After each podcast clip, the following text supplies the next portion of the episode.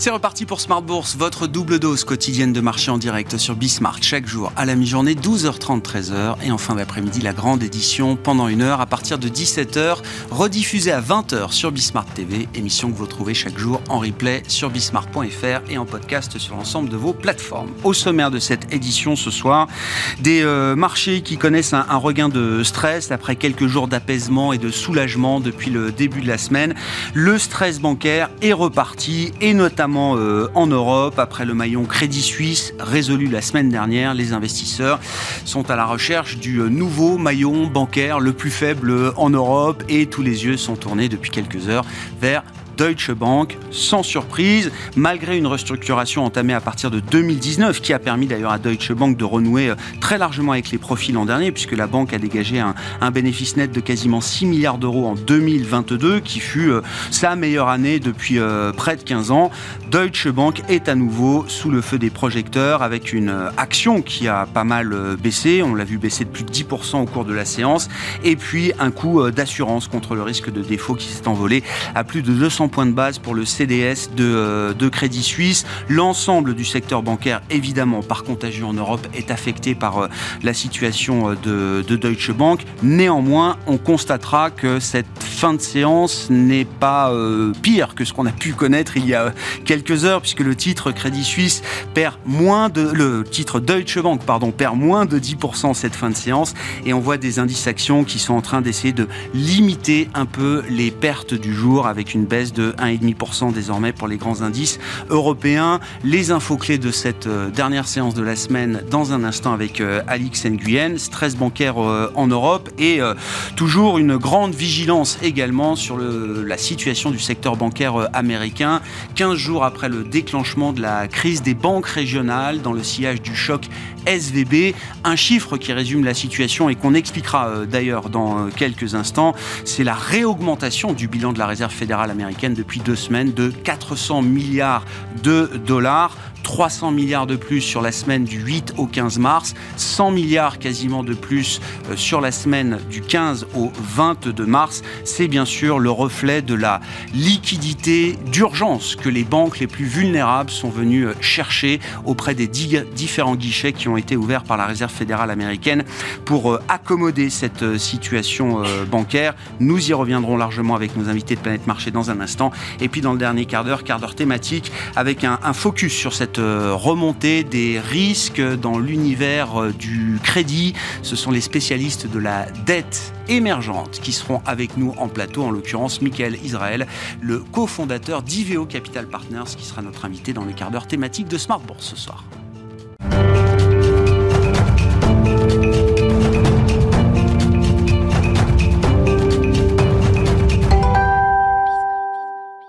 Mais d'abord, les infos clés de marché. Euh, tendance, mon ami, avec vous, Alix Nguyen, chaque soir à 17h en direct. Et donc, cette dernière séance de la semaine vient effacer une partie du soulagement qu'on avait pu connaître sur les euh, autres séances avec une baisse attendu à l'arrivée pour le CAC 40. Et oui, c'est une nouvelle épreuve pour le secteur bancaire. Après SVB, Signature Bank, Crédit Suisse et First Republic, c'est désormais Deutsche Bank qui inquiète les marchés.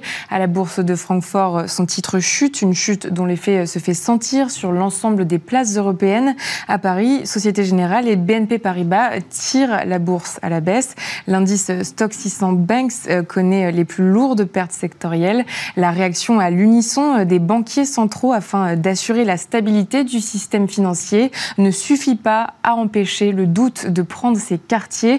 Euh, difficile de savoir ce qui a déclenché ce nouveau vent de panique.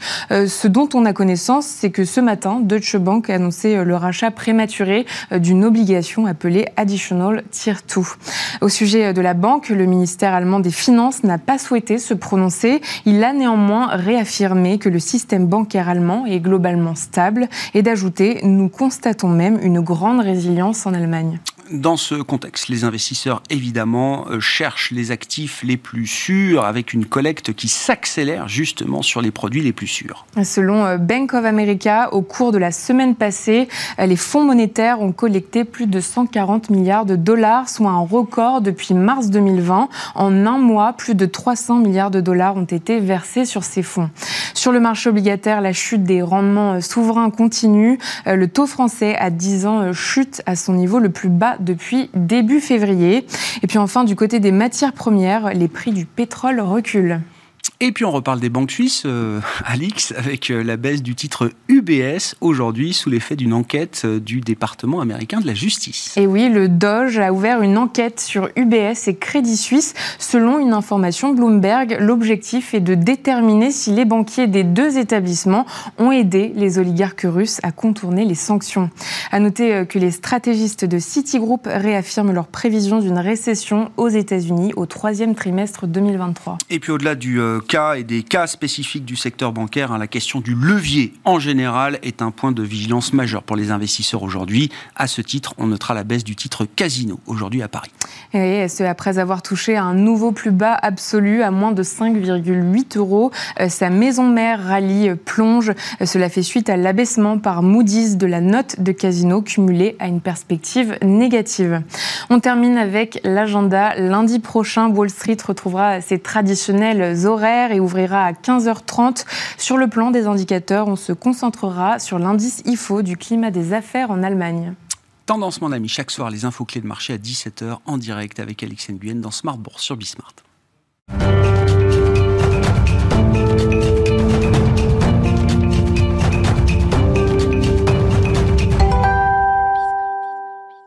Trois invités avec nous chaque soir pour décrypter les mouvements de la planète marché. Gustave Orenstein est avec nous, le responsable de la recherche macro et de l'allocation d'actifs de Dorval Asset Management. Bonsoir Gustavo. Bonsoir. Merci d'être là. Merci à Delphine Dipidiotige d'être avec nous également ce soir. Bonsoir Delphine. Bonsoir Grégoire. D'être responsable monde de la ligne métier Asset Management d'Indo-Suez Wealth Management. Et à nos côtés également Axel Bott. Bonsoir Axel. Bonsoir. Ravi de vous retrouver. Vous êtes euh, stratégiste global international d'Ostrom Asset Management. Euh, Axel, je voulais qu'on on explique un petit peu ce, chiffre euh, de réaugmentation du bilan de la Fed. Mhm. Sans doute le chiffre qu'on va suivre semaine après semaine euh, désormais, puisque la Fed compile les données. Alors ça va du mercredi au mercredi, c'est publié le jeudi soir. Donc on a désormais une vue sur les, deux semaines de choc euh, bancaire ou de crise bancaire aux États-Unis. Sur la semaine du 8 au 15 mars, on a vu le, le, bilan regonflé de 300 milliards.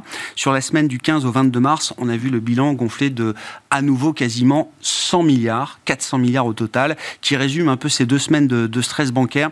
Qu'est-ce qu'il faut comprendre derrière ce, chiffre de 400 milliards de réaugmentation du bilan de la Fed mmh. Et euh, est-ce que le fait d'être passé de 300 milliards euh, il y a 15 jours à 100 euh, milliards sur la semaine écoulée, est-ce que c'est le signe que le stress est peut-être en train de retomber un peu? Le stress retombe un petit peu et il change un petit peu de nature aussi, parce que les, euh, dans les différents éléments qui composent le bilan de la Fed et donc cette augmentation de 400 milliards.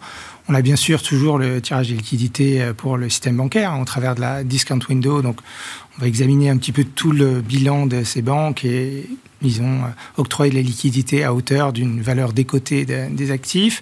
Il y a ce nouveau euh, nouvel instrument qui bah, prête sans justement sans décoter les valeurs sans impacter des, évolutions du marché, les, les avoirs en trésorerie ou en MBS. Donc ça, on prête au pair. Donc ça, ça donne un, mécanisme de liquidité très important pour les banques. Et c'est quelque chose aussi qui, euh, je pense, va être pérennisé, hein, puisque ça, c'est assez cohérent avec le fait qu'on n'exige pas de capital en face de ces euh, euh, achats de, de, de ce qui n'était pas forcément le cas avant et qui a peut-être un peu contribué à la, au dernier jour de, d'SVB. Euh, donc ça peut, et donc euh, avec cette, cette, facilité, ils sont euh, engagés à hauteur de 53 milliards. Et la nouveauté de cette semaine, c'est le recours par une institution étrangère à la facilité de repo qui est ah. dédiée aux institutions étrangères. Ce qui veut dire que donc là, c'est, c'est différent des swipe lines, c'est-à-dire des, des échanges de liquidités entre grandes banques centrales. Donc là, probablement, c'est une banque émergente ou qui ne fait pas partie des plus grandes, c'est-à-dire BOJ, euh, euh, la Suisse, la BCE, euh, la Banque d'Angleterre. Donc, quelqu'un, quelque part, a besoin de, de, dollars, de 60 milliards de dollars quand même. Une banque centrale Une banque centrale. Étrangère? Or, banque centrale majeure est allée sans doute chercher un peu de dollars aux États-Unis cette semaine. Oui, et on sait qu'on connaît le chiffre, c'est donc 60 milliards. Et j'imagine que c'est pas parmi les grandes, sinon ça se verrait dans le compte des swap lines. Euh, donc, euh, donc voilà, il y a une, quelque part peut-être aussi un besoin de dollars dans l'économie mondiale. C'est toujours la monnaie de règlement du, euh, du commerce mondial, évidemment. C'est peut-être pour un débouclement de position d'une banque locale. J'imagine que ces banques-là peuvent être, ces dollars-là peuvent être reprêtés aussi en, local ensuite. Donc, euh, donc voilà, c'est peut-être la nouveauté, l'évolution du besoin de liquidité en dollars dans le monde au cours des deux dernières semaines. Est-ce que ça veut dire que cette crise bancaire euh, régionale américaine est en train de sortir des frontières euh, des États-Unis? Ça veut dire qu'il y a de toute façon un stress sur la liquidité en dollars et que forcément ça se, ça se, ça se transmet, on le voit sur les, ce qu'on appelle les bases cross-currency, donc sur les, swaps de taux de change, on a vu qu'il y avait une petite tension sur, euh, sur le dollar. Donc le, le fait de, de, détenir des dollars plutôt que des euros coûte un petit peu plus cher euh, que, euh, que ce qui serait induit par les écarts de taux à cause de ce stress sur le dollar. Donc la, la Fed avait mis ça en place en 2020 et c'est tout naturellement qu'il a été réactivé. De toute façon, elle est, c'est à l'initiative d'ailleurs de cette, de cette, banque centrale étrangère ou de cette institution financière étrangère. Delphine, quel euh, état des lieux vous dressez Quels enseignements vous retirez à ce stade après 15 jours effectivement de stress, de choc bancaire, de diffusion d'une crise de confiance peut-être dans le tissu des banques régionales euh, américaines et des répercussions qu'on a pu déjà euh, peut-être observer? Je dirais que ça fait un an maintenant, enfin, à peu près un an que la planète financière cherche un peu le, maillon faible, et en se disant que du, moment que les, banques centrales ont commencé à shifter, à remonter les taux, et, euh, que l'inflation s'installe, et on savait que de toute façon, il allait euh, avoir des problèmes sur dépend de l'économie, qui sont plus évidemment plus sensibles à cette remontée des taux. Là, on n'invente rien, tout le monde le savait et tout le monde scrutait le maillon faible. On monte les taux jusqu'à ce que quelque chose craque. Voilà. nous rappelle l'adage euh, des investisseurs euh, à travers les cycles de resserrement monétaire historiques. Oui, même si c'est pas recherché euh, directement par la Banque centrale. Finalement. Non, non, mais c'est voilà, c'est exactement cette partie-là de l'histoire. a l'air de se répéter généralement. Alors, ce qui est intéressant quand même dans l'histoire, c'est que SVB, c'était pas du tout attendu. C'est quand même la grande surprise parce que autant Crédit Suisse, euh, autant Deutsche Bank sont quand même des acteurs qui sont suivis euh, parce qu'on connaît les faiblesses.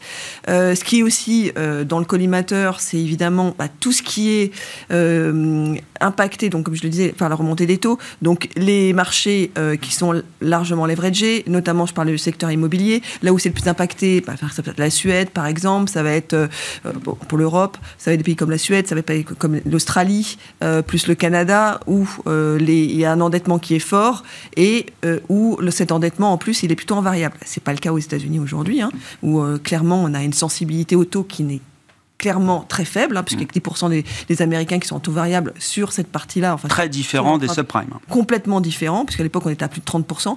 Euh, donc, finalement, c'est pour ça que c'est la grosse surprise quand même vient euh, sur, sur, sur, même c'est pas lié au immobilier du tout hein, pour SVB, mais c'était quand même une surprise. Maintenant, là, ce qui n'est pas une surprise, c'est sur les banques européennes, euh, les acteurs qui sont aujourd'hui euh, le plus impactés, parce que bah, c'est des banques nordiques, hein, parce que là, on n'en parle pas, mais quand même les banques nordiques sont très impactées mmh. par la baisse, parce que bah, le, marché immobilier est très, mmh.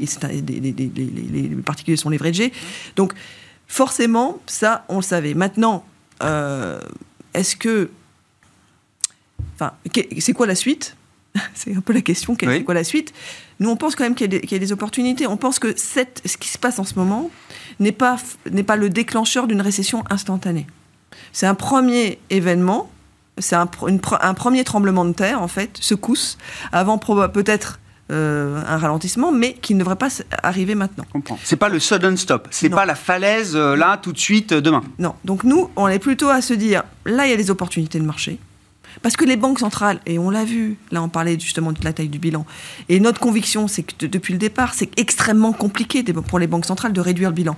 Ce qui, ce qui pose des problèmes au marché, c'est pas la remontée des taux historiquement c'est vraiment la diminution du bilan. La diminution du bilan, l'arrêt de la liquidité, c'est ça qui entraîne des, euh, problématiques et des baisses de marché.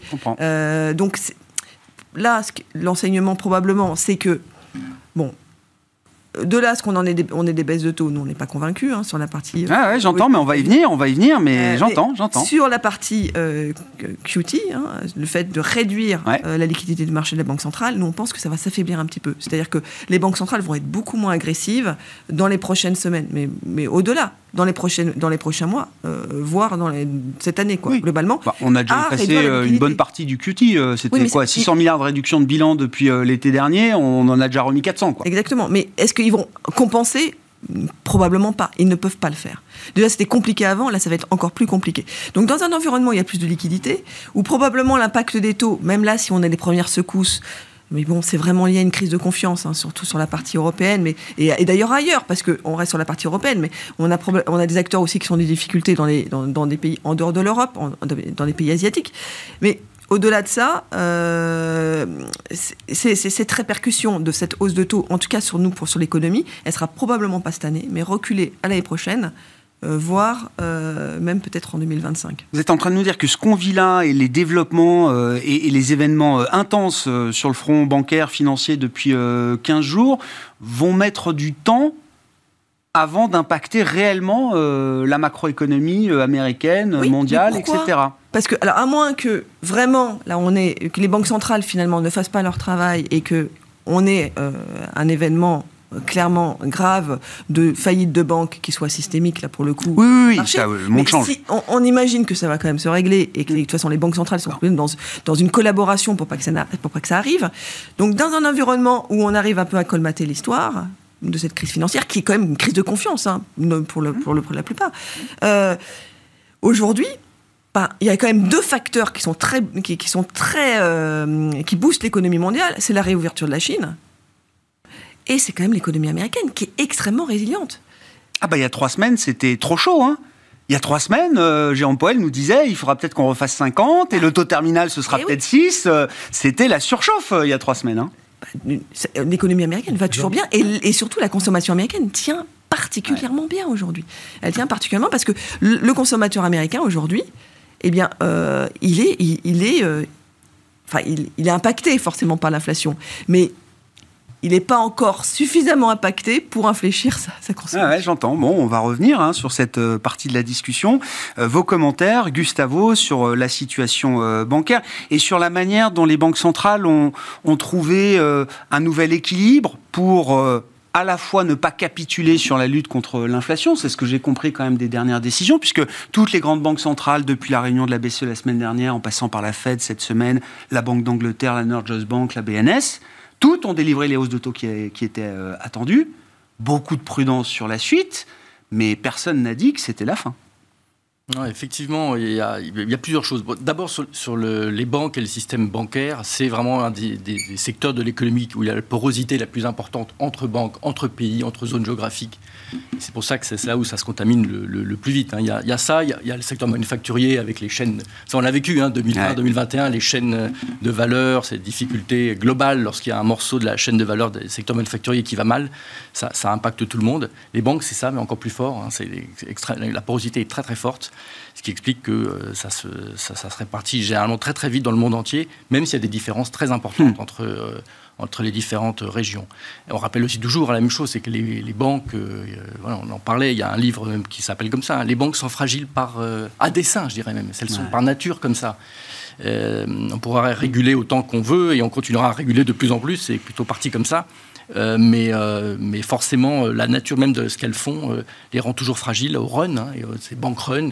Et Le mot confiance a été effectivement, c'est vraiment que de la confiance. Mm. Et c'est pour ça que la réaction des autorités a été assez forte. Et ça, c'est la bonne nouvelle de, je pense, de, la, de, cette période, hein, c'est que 2008 est déjà passé par là et que du coup, les réactions étaient très fortes, ce qui explique évidemment les fournitures de liquidités illustrées par la hausse des bilans, hein, simplement, qui fournissent les liquidités nécessaires pour que les banques puissent faire face au retrait et à cette difficulté de circulation de, la monnaie.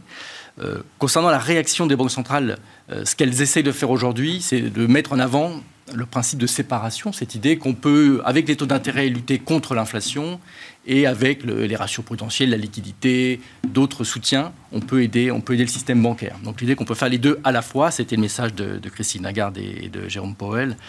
Bon, ça c'est sûrement vrai euh, jusqu'à un certain point. Et le point exact, on ne sait pas. Ça dépend vraiment, euh, justement, comment la panique euh, continue à, avancer. Elle peut s'arrêter. je sais que là, il y avait une réunion entre Yellen et d'autres autorités prudentielles aux États-Unis, parce qu'ils vont communiquer, parce qu'il s'agit simplement de, rassurer. Les bank runs, c'est, on a tous vu le film Mary Poppins, hein, vous savez, mmh. quand l'enfant commence à vouloir récupérer son sou et son penny, son penny, le père dit non et tout le monde entend non. Ah ça, la grande différence avec Mary Poppins, c'est que là, un bank run, c'est en trois heures. C'est ça aussi. Vous parliez de la, vitesse de réaction des banques centrales. Heureusement, parce que la vitesse des bank runs, je ne sais pas par combien elle était multipliée en 10 ans, mais là, c'est 40 milliards de sorties de dépôt pour SVB en quelques heures. Mais la régulation n'était peut-être pas adaptée sur la question de la liquidité. On a beaucoup travaillé sur la solvabilité, mais la question de la liquidité partait toujours du principe que les dépôts, c'est sticky. Enfin, ça, ah oui. part pas très vite. Il y a de la viscosité. C'est visqueux, voilà. C'est visqueux. C'est vrai que les gens ne font plus la queue à, la banque, à aller récupérer l'argent, sauf qu'on a tous des applis euh, avec deux, trois banques, et puis il suffit juste de passer de, de l'une à l'autre, d'envoyer un ordre. Et quand on est comme SVB, une banque où c'est vraiment que du business, alors là, c'est directement 10, 15, 20, 20 millions de dollars qui partent. Donc c'est, euh, ça va beaucoup, beaucoup plus vite. Effectivement, les réseaux sociaux, tout ça fait que la, vitesse de déplacement des dépôts, qui pourtant était censée être ce qu'il y avait de plus euh, visqueux, euh, était plus forte que, ce qu'on pensait. Et donc, dans le modèle de funding des banques, c'est aussi une question qui va se poser. Donc les banques sont parties pour plus de régulation. Et je dirais qu'aujourd'hui, on peut espérer qu'effectivement le côté panique s'arrête et que des faillites de banques, on n'en est pas. En revanche, la rentabilité ah future des banques, c'est toujours une question très complexe. Euh, parce que euh, bon, la, régulation, etc., est plutôt là pour contraindre cette, cette, rentabilité. Sur le phénomène des dépôts, on a beaucoup parlé euh, cette semaine parce que je comprends qu'il y a deux choses. Il y a le, le manque de confiance que certains euh, Américains peuvent avoir aujourd'hui vis-à-vis de leur banque euh, régionale.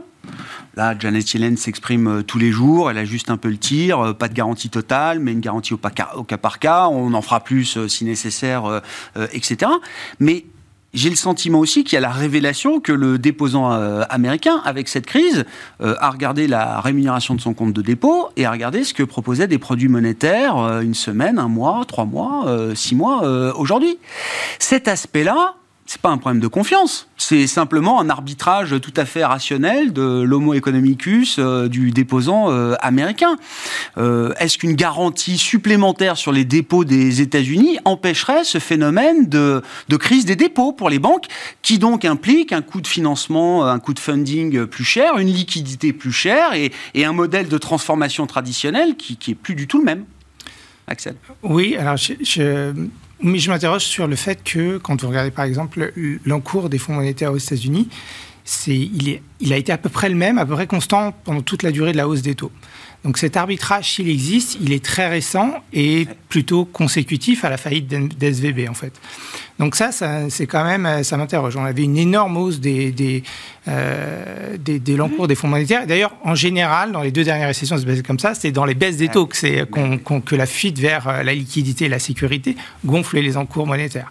Là, c'est un arbitrage donc, qui doit exister, effectivement, à la vitesse des, des applis qui sont, maintenant, euh, qui sont maintenant disponibles. Et il va falloir euh, un peu mieux appréhender euh, ce risque.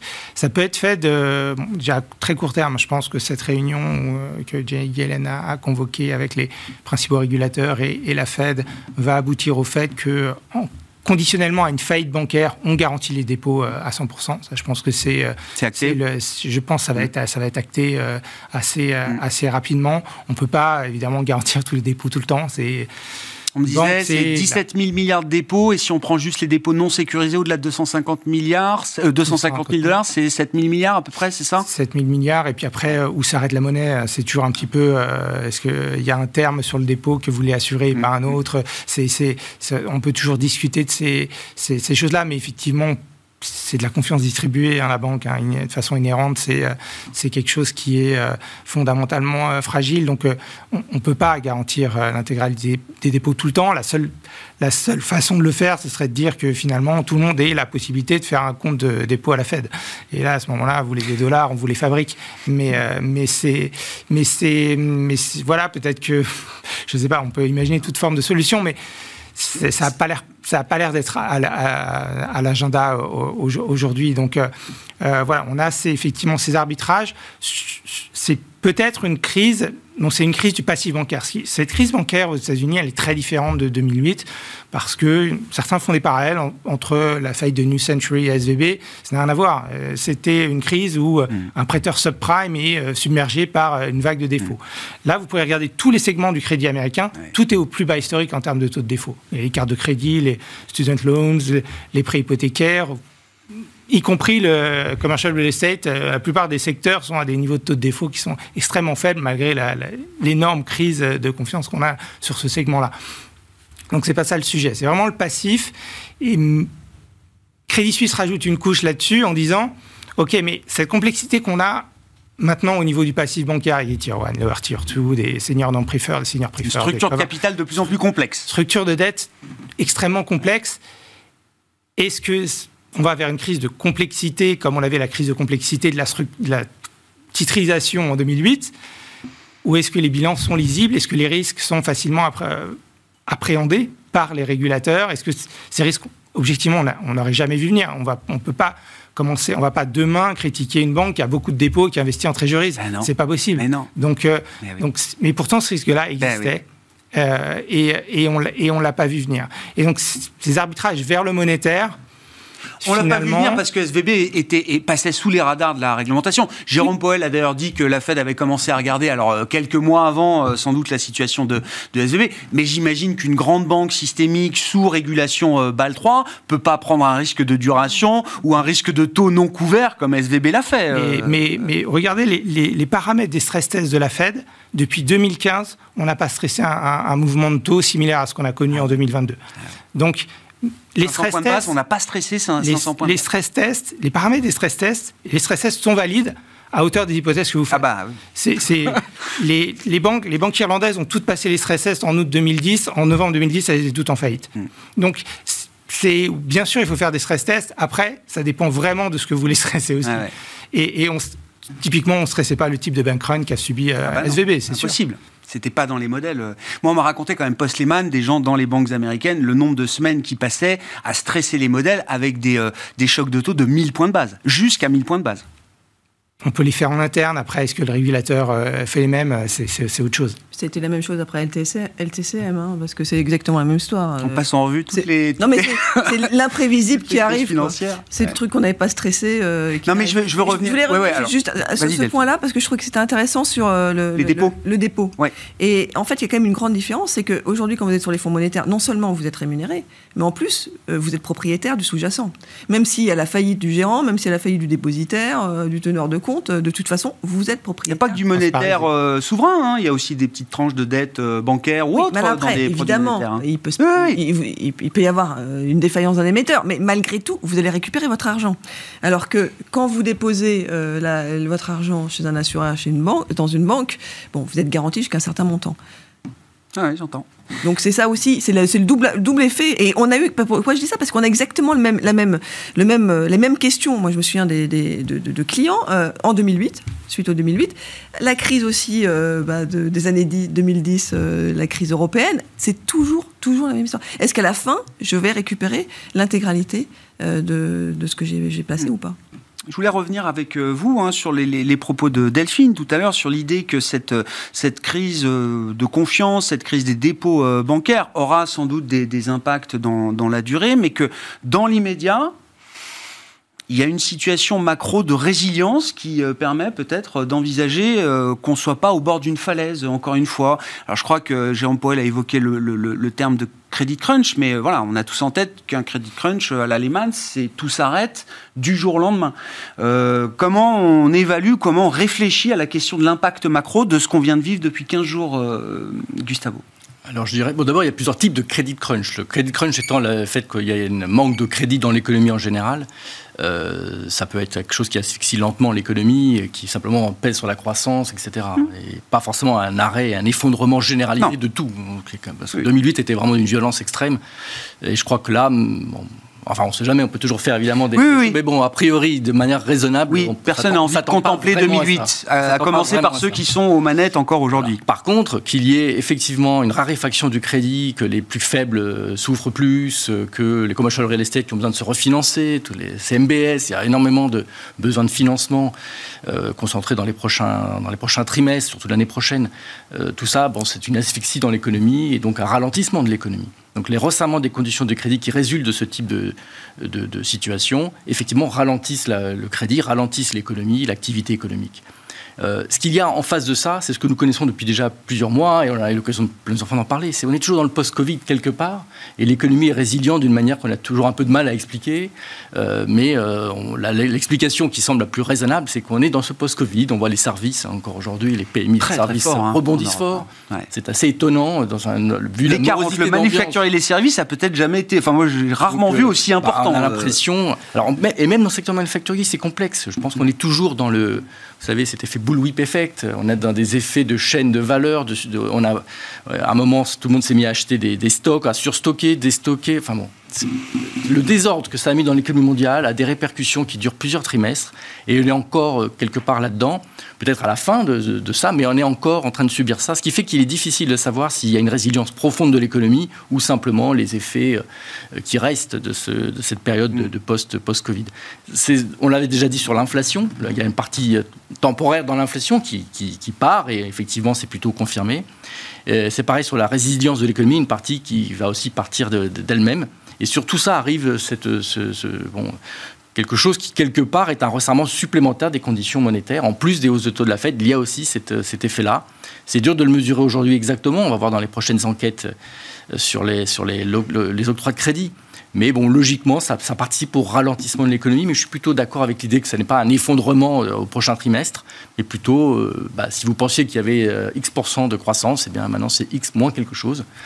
Euh, mais c'est vrai aussi pour l'inflation. Si vous pensez qu'il y avait X% d'inflation, et oui, c'est et eh ben oui, non, mais on reboucle avec la situation et le principe de séparation des banques centrales qui, euh, qui semblait quand même euh, le plus pertinent pour les dernières réunions, d'afficher l'idée qu'on veut dissocier au maximum la politique monétaire de la question de la stabilité financière. C'est vrai, mais donc on veut les séparer, mais c'est vrai jusqu'à un certain eh point. oui, oui. Ça, à un moment, ça peut reconverger. Bon. il est assez logique d'imaginer maintenant les banques centrales plus prudentes que ce qu'elles auraient été si tout ça n'était pas arrivé. À quelle vitesse on peut voir euh, le, crédit se détériorer aux États-Unis, euh, Axel, sachant que les enquêtes de début d'année montraient déjà euh, au mieux une stagnation, voire un durcissement des conditions de, crédit, et on l'évoquait avec un confrère, qui était plutôt un durcissement à mettre sur le compte des grandes banques majeures aux États-Unis, plutôt que du tissu justement des banques régionales.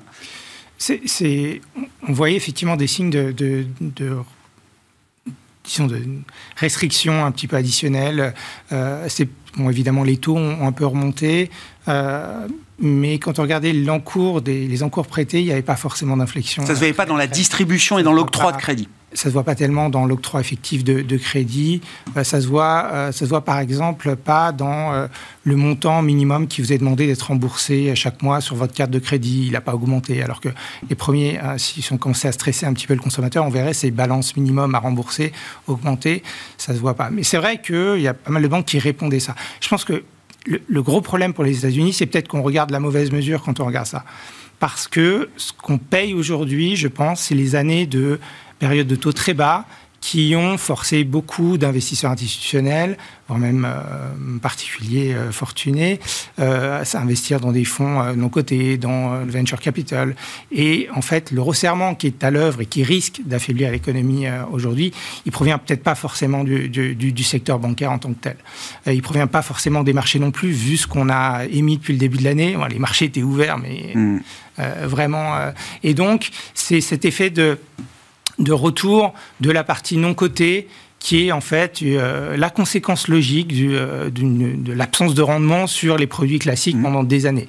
On le voit en Europe et je pense que quelque part ce qu'on voit aujourd'hui, c'est peut-être plus similaire à la crise des fonds de pension britanniques où tout d'un coup on s'aperçoit qu'on a des expositions qui n'ont pas de sens et des risques de liquidité induits qui euh, en fait reviennent en, feedback, en, en boucle, d'expérience, en boucle, et qui créent un stress sur des, choses qu'on pensait effectivement, euh, objectivement, euh, relativement résilientes. Euh, et, je pense qu'on voit ça aux États-Unis. Et, donc, il y, a des chiffres assez hallucinants. Le, crédit hypothécaire aux États-Unis est distribué par, pour plus de la moitié par des acteurs non bancaires.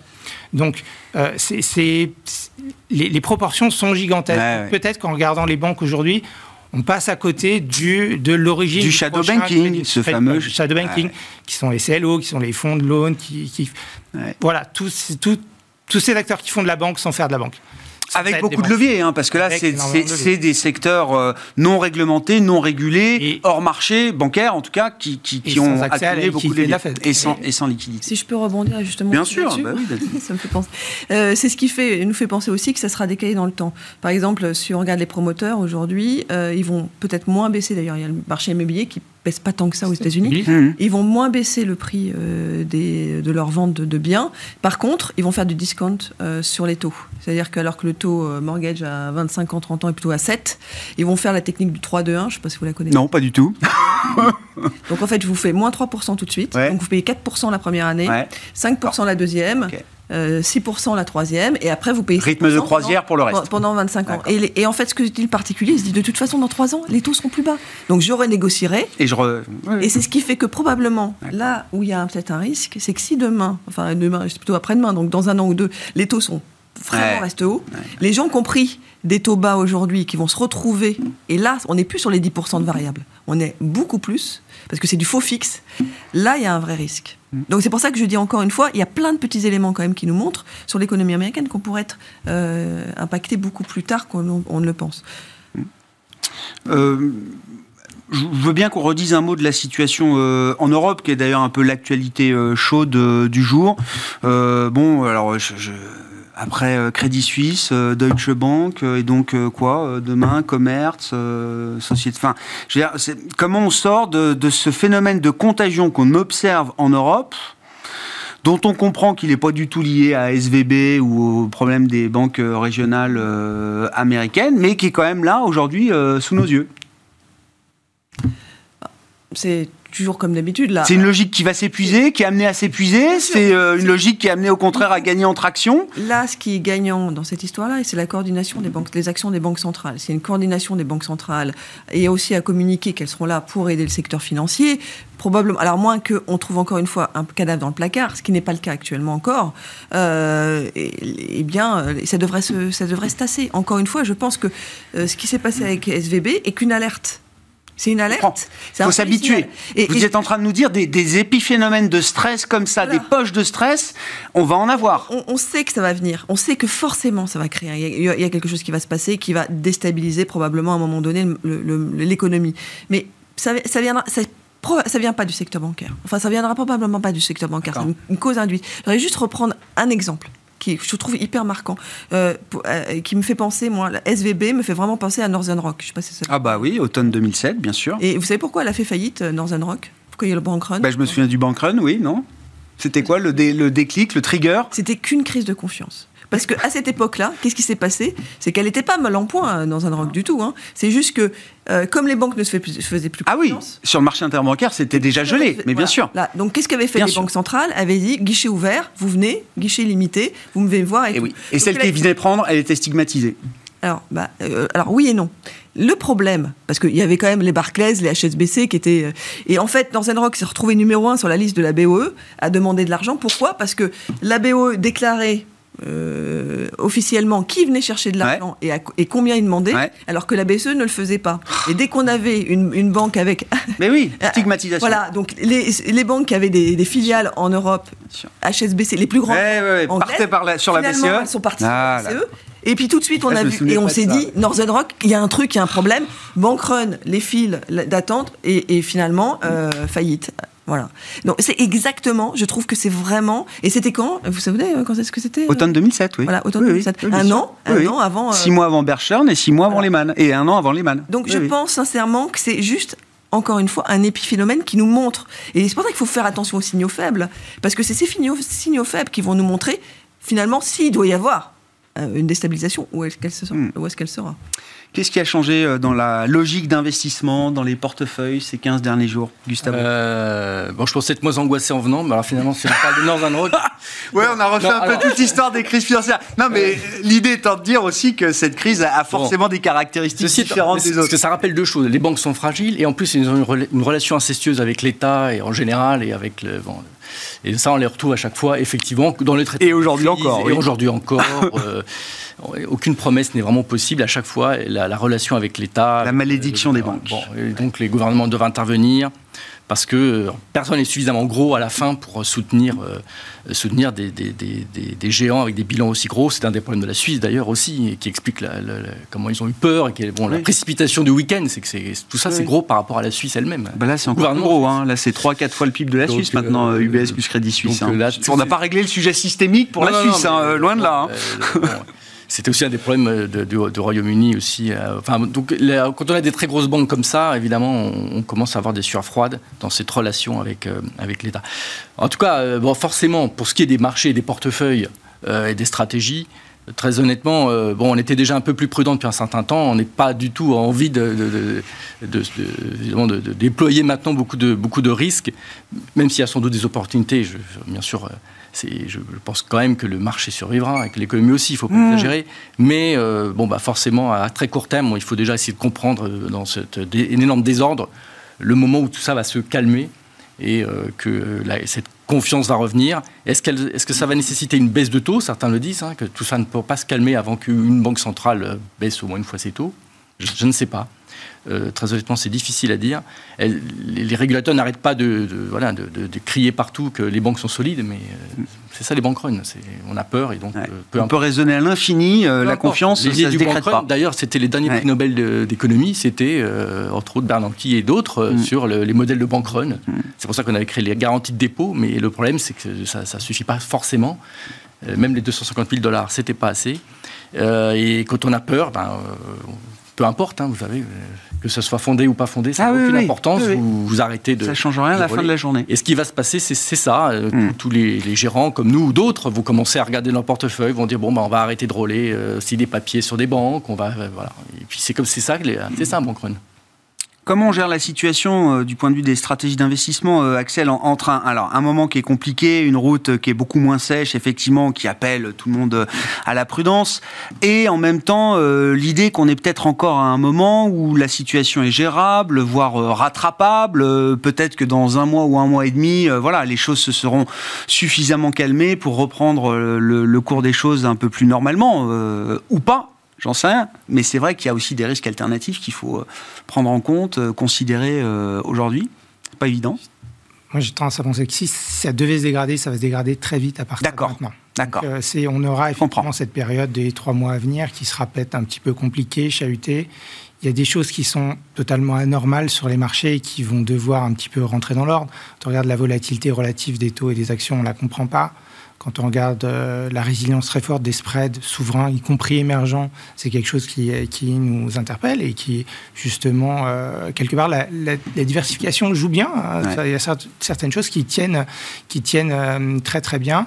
On est étonné de voir le VIX ou les mesures de, de volatilité implicite qui sont qui sont relativement euh, calmes, hein, même au pire, du stress. on est à 30, on est allé à 30, quoi, c'est ça, ouais. 50 sur les bancaires, mais, euh, mais, euh, mais on peut le comprendre, mais en tout cas pas 50 sur l'ensemble du marché.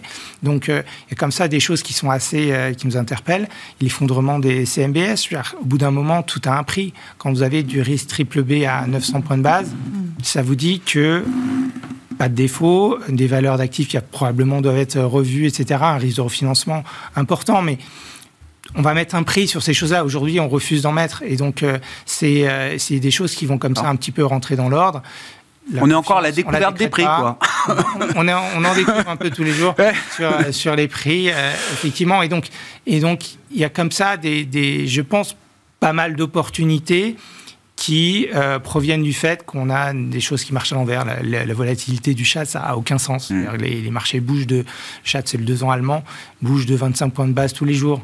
Donc ça, ça, ça ne peut pas tenir comme ça. Donc euh, il y a des choses qui vont devoir, euh, devoir se normaliser. Le, la, volatilité invisible dans le VIX, elle est très très visible sur les options à, échéance journalière ou qui sont le terrain de jeu maintenant d'un peu tout le monde c'est voilà, c'est des choses qui vont devoir un petit peu se normaliser dans le fonctionnement même des marchés. Il y a aussi beaucoup de d'écarts de valorisation qu'on ne peut pas comprendre. On n'est pas dans un fonctionnement euh, soutenable, en tout cas en, matière de régime. C'est vrai quand on ne connaît pas le, le, deux ans américain ou allemand à 50 ou 25 points de base près chaque jour, c'est un peu gênant quand même. Pour conclure avec vous euh, rapidement, Delphine, parce qu'on a, on a écoulé le temps, mais je vous ai senti euh, peut-être la, la, la, moins négative euh... Oui, clairement. J'en sais rien, la moins prudente. historiquement, enfin, ça commence à faire un bout de temps que je suis sur les marchés, je pense que c'est ah une bah opportunité. Donc là, euh, dès qu'il y a une la volatilité qui monte, il faut en profiter. Et donc là, ce qu'on a fait, nous, on est plutôt en train de se renforcer sur les banques, hein, clairement. Euh, aujourd'hui, mais on va plutôt vendre des puts D'accord. En se renforçant sur, les banques. Donc euh, la volatilité remonte, euh, on se remet euh, à l'achat sur 10% en dessous, et sinon on encaissera la prime qui est mmh. très très confortable aujourd'hui. on revient sur, le, sur les États-Unis, clairement. voilà, et je pense qu'il y a des opportunités aussi sur le secteur, on n'en parle pas, mais sur le secteur d'immobilier, parce que le secteur immobilier coté, il a moins 50%. Ah oui, oui lui, il a, lui il, a, il a violemment. Très ah cher. Donc est-ce que vraiment ça reflète. Donc je pense qu'il y a vraiment des opportunités. Alors, on, on, on achète de toute façon jamais au plus bas. Jamais. Euh, et, si on veut plus d'incertitude, de toute façon, c'est là qu'il n'y a plus d'opportunités. Donc, il faut profiter des incertitudes pour regarder le rationnel euh, du marché et se repositionner. Donc, c'est notre vue. c'est un moment d'opportunité. Merci à vous trois. Merci d'avoir été les invités de Planète Marché euh, ce soir. Delphine Di Pizzotigé, Indo-Suez Wealth Management, Axel Bott, Ostrom Asset Management et Gustavo Ronstein, Dorval Asset Management.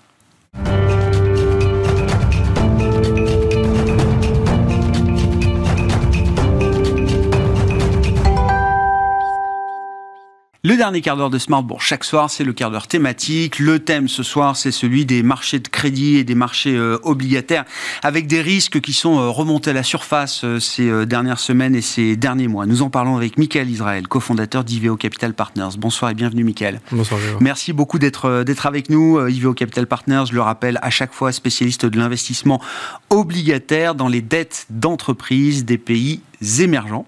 On parlera des émergents avec vous, euh, Mickaël, mais de ce, cette expertise euh, Ivo Capital, j'aimerais bien avoir votre lecture de ce qui s'est passé en Suisse le week-end dernier, parce que c'est quand même pas anodin euh, d'effacer 16 milliards de valeurs obligataires, certes sur des souches hybrides, juniors, etc.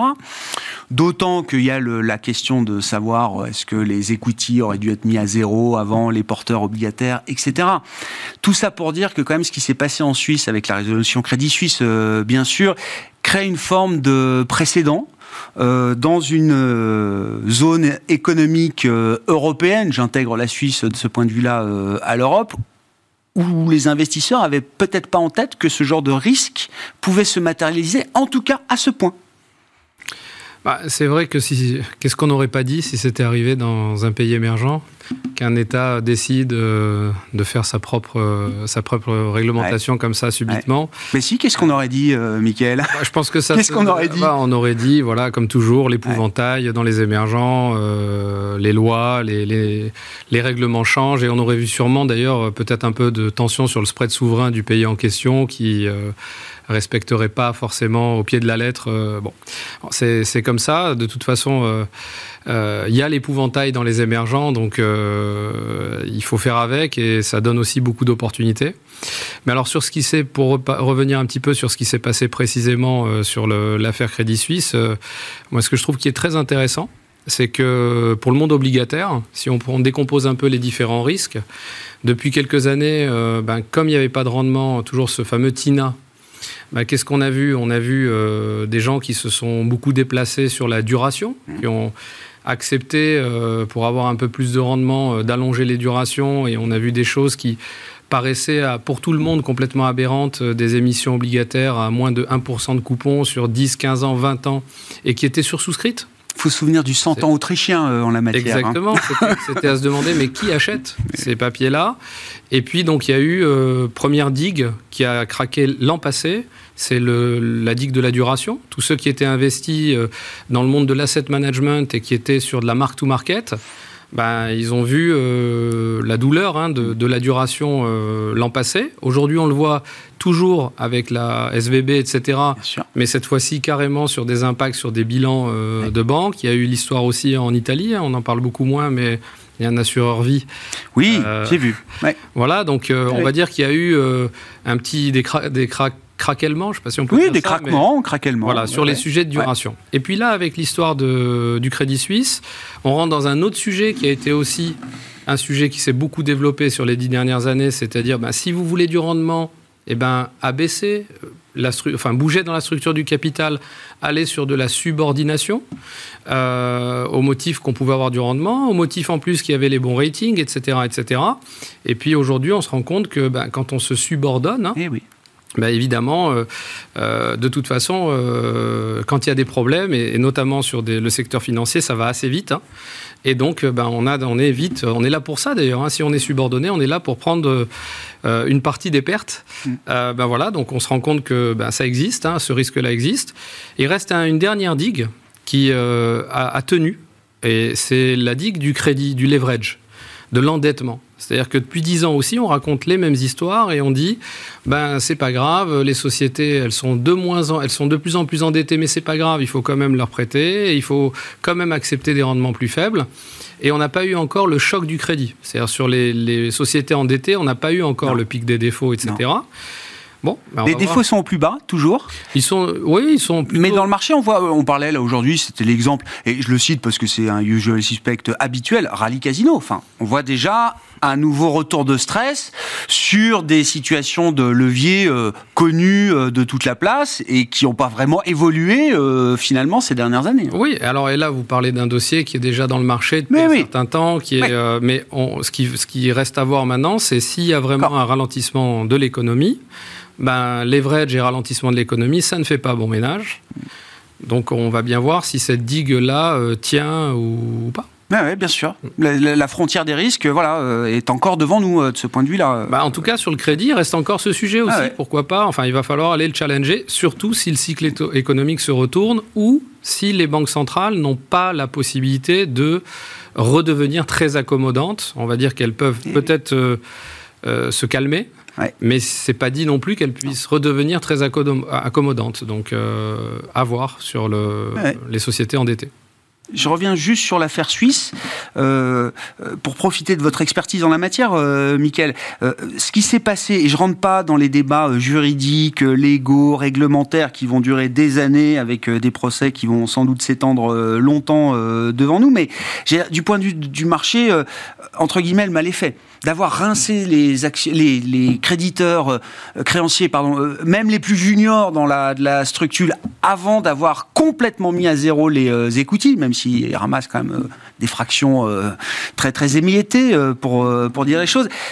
Est-ce que ça veut dire que le marché des hybrides, des coco-bonds, des AT1 bancaires, c'est un marché qui est mort aujourd'hui du point de vue d'un investisseur ou d'un émetteur d'ailleurs Alors, il y a des gens qui sont beaucoup plus spécialisés sur ce segment-là, etc. Ceci dit, on en a quand même, nous, dans notre gisement aussi. Et, donc on, Il y en a dans les émergents aussi. Oui, il y en a bien sûr dans les émergents aussi. Il y a des grandes banques avec des, émissions et des souches assez importantes sur des, subordonnés, AT1, des cocos, enfin. Et euh, ben, moi, ce que je dis, de toute façon, s'il n'y avait pas eu ce, même ces 3 milliards de, valorisation pour l'equity, de toute façon, ça valait zéro. Oui, oui, même en mettant les equity à zéro, c'est pas ils n'auraient pas récupéré euh, grand chose, voire rien du tout de leur. Euh, c'est pas dit on que ça aurait valu 3 milliards non plus. bon, c'est parce qu'on a euh, arrêter les compteurs à 3 milliards sur l'equity pour des raisons euh, euh, dont on ne sait même pas très bien d'ailleurs comment on a arrêté ce chiffre, que on pourrait se dire par transitivité que normalement il y aurait dû y avoir zéro à l'equity et 3 milliards ici, si d'aventure il y a encore 3 milliards de valeur. Bon. Là où le marché peut être quand même un peu fermé, c'est que si ces banques aujourd'hui ou si le secteur bancaire dans l'ensemble voulait aller se refinancer réémettre ce genre d'instrument, eh bah, il va falloir payer assez cher. D'ailleurs, ça pose une difficulté, je pense, pour euh, ces obliques qui sont actuellement euh, en portefeuille, c'est qu'elles étaient quand même pour beaucoup euh, pricées au, call. Mais bien sûr. tant en rendement qu'en maturité, c'est on, on les retrouve dans des portefeuilles à Le consensus de marché sur ces perpétuels, comme on dit, c'était qu'elles étaient rappelées de toute façon quasiment la plupart du temps ou tout le temps, et que donc du coup on pouvait les valoriser à, la, à, la, date de rappel les considérer en échéance comme si elles n'étaient pas des instruments perpétuels, mais des instruments avec une, avec une date, un horizon. Ça, c'est la double peine, parce que ça veut dire que probablement elles ne seront pas collées. En tout cas, ça, ça va voir, on va voir comment le marché se développe. Et, ça a commencé. Hein. je voyais un petit établissement, un petit établissement bancaire dont je retrouverai absolument pas le nom euh, hier, qui a déjà annoncé qu'il skippait, qui passait, euh, qui passait le, le, rappel et qui refinancerait pas euh, l'AT1 en question. Ah rationnel économique. Ah bah bien sûr. Ah, Bon, ben, à suivre sur ce marché euh, spécifique des, des AT1. Euh, En contrepoint, de ce qu'on décrit dans la situation européenne, voire américaine Qu'est-ce qu'il faut comprendre de la manière dont les choses se développent dans les émergents aujourd'hui? Donc votre univers d'expertise et, d'investissement, qu'est-ce qu'on peut dire de la situation des, émetteurs que vous suivez dans la sphère émergente aujourd'hui par rapport à ce qu'on vient de décrire? Alors sur, sur, euh, sur, les émetteurs émergents, il y, a, euh, il y a ce sujet qui, j'espère en tout cas, va faire la différence euh, plus significativement qu'il ne l'a fait. je vous ai souvent répété que la, la caractéristique principale des entreprises émergentes qui émettent sur les marchés internationaux, c'est qu'elles sont euh, nettement moins endettées. C'est-à-dire pour, avoir, pour accéder au marché, elles arrivent avec des profils de crédit qui n'ont rien à voir avec euh, leurs consoeurs de, des pays développés. Et non seulement elles sont moins endettées, mais en plus elles payent plus. Ça a une importance parce que ça veut dire aussi que votre coussin de sécurité, mmh. dans un cas où il y aurait euh, ben, des défauts qui repartent à la hausse, il est euh, plus important. Depuis 10 ans, ça n'a pas vraiment fait la différence. Hein. les taux de défaut en Europe, où les sociétés sont beaucoup plus euh, leveragées, il n'y a pas eu vraiment d'impact. Mais si on passe dans ce retournement de cycle et ce changement de paradigme, on pense quand même que euh, de ne pas être leveragé, ça a beaucoup de valeur, de ne pas être endetté, de ne pas avoir des bilans endettés. Et puis ensuite, l'autre point, c'est qu'on réfléchissait à se dire, mais euh, finalement, est-ce qu'il y, y, a un resserrement monétaire? Il y a un resserrement monétaire euh, américain. Généralement, c'est très mauvais pour les émergents dans les, on va dire, dans les, les, les raisonnements rapides, habituels, de flux. Et finalement, si vous regardez, là, de, le resserrement, il a été un des plus violents de l'histoire. Et il n'y a pas eu de bain de sang sur les émergents sur le souverain, il y a toujours des contre-exemples. Hein. Je ne vais pas vous dire qu'il n'y a pas deux, trois pays qui ont tilté un peu, mais dans l'ensemble, on a vu que le monde a changé. Euh, les émergents sont beaucoup moins dépendants au dollar, donc ce resserrement monétaire euh, dollar a fait moins mal. Et puis, au fond, ce n'est pas les émergents qui ont le plus profité des 10 ans de quantitative easing. C'est pas vrai. D'ailleurs, les émergents, ils ont eu euh, plein d'autres. Les émergents, ils ont bénéficié des 30 ans voire 50 ans de mondialisation, hmm. mais pas de, de, ce, de cette euh, injection de monnaie. Ils en ont bénéficié de manière générale comme tous les actifs, mais ce ne sont pas les principaux. C'est pas là où il y a une bulle. Ça n'a pas été le déterminant euh, Je crois pas qu'il y dominant. voilà, une bulle liée à l'injection de liquidité qui aujourd'hui on est en train de la retirer et donc elle doit se dégonfler. Ben, c'est pas là-dessus où elle a été la, plus, euh, la plus marquée. Même si effectivement la question de la liquidité et de la liquidité en dollars, elle se pose peut-être à partir de maintenant pour euh, certains souverains, pour certaines euh, entreprises euh, aussi. On voit bien quand même les, délais, les, effets d'inertie que la, hausse des taux américaines foudroyante en 2022 a mis un peu de temps à rentrer dans les esprits, à se matérialiser. Et voilà, avec les événements qu'on a pu suivre ces 15 derniers jours, on comprend que c'est quand même maintenant qu'il y a peut-être un risque de, stress. C'est vrai, c'est vrai. Alors, ben, si on prend l'exemple des entreprises, euh, c'est peut-être maintenant qu'on va voir euh, ben, le ralentissement économique. On est peut-être en récession sans le savoir. Enfin, vous avez entendu mille fois ça, plus que moi d'ailleurs. Euh, on va peut-être le voir, mais c'est là où le, la notion de l'endettement, je reviens dessus, excusez-moi, hein, va tout changer. Parce qu'encore une fois, si vous avez maintenant, on se rend compte qu'effectivement la donne a changé, eh bien ce sera gérable pour tout actif qui est peu endetté même un État, je veux dire, euh, donc un État qui est peu endetté en dollars, euh, même si les taux venaient continuer à monter parce qu'on n'arrive pas à juguler l'inflation américaine, etc., et que la liquidité se retire, qu'on arrive à calmer, parce que ça, je pense qu'on devrait, ils feront tout, de toute façon, pour calmer le risque, l'inquiétude financière. Hein, en tout cas sur le niveau qu'il faut. Après, mm. j'ai pas dit que sur les tier 1 et tout ça, ils vont tout sauver, mais le niveau qui est nécessaire pour que l'économie fonctionne. Et après, ceux qui étaient supposés prendre des pertes, ils doivent les prendre. Ben, je pense que le levier va tout changer. Mm. Ce sera plus facile quand vous n'êtes pas endetté. Bon, on entre dans une euh, nouvelle étape, hein, une euh, nouvelle séquence après le, voilà, le, sprint, les hausses de taux foudroyantes. Les effets euh, arrivent aujourd'hui dans le système financier et peut-être demain dans l'économie réelle. Le levier étant un point de vigilance majeur pour les investisseurs. Merci beaucoup, Michael. Michael Israël, cofondateur d'Iveo Capital Partners, qui est avec nous, l'invité de ce quart d'heure thématique ce soir dans Smart Bourse, qui nous permet ainsi de conclure cette, cette semaine. Bon week-end. On se retrouve lundi à 12h30 en direct sur Bismart.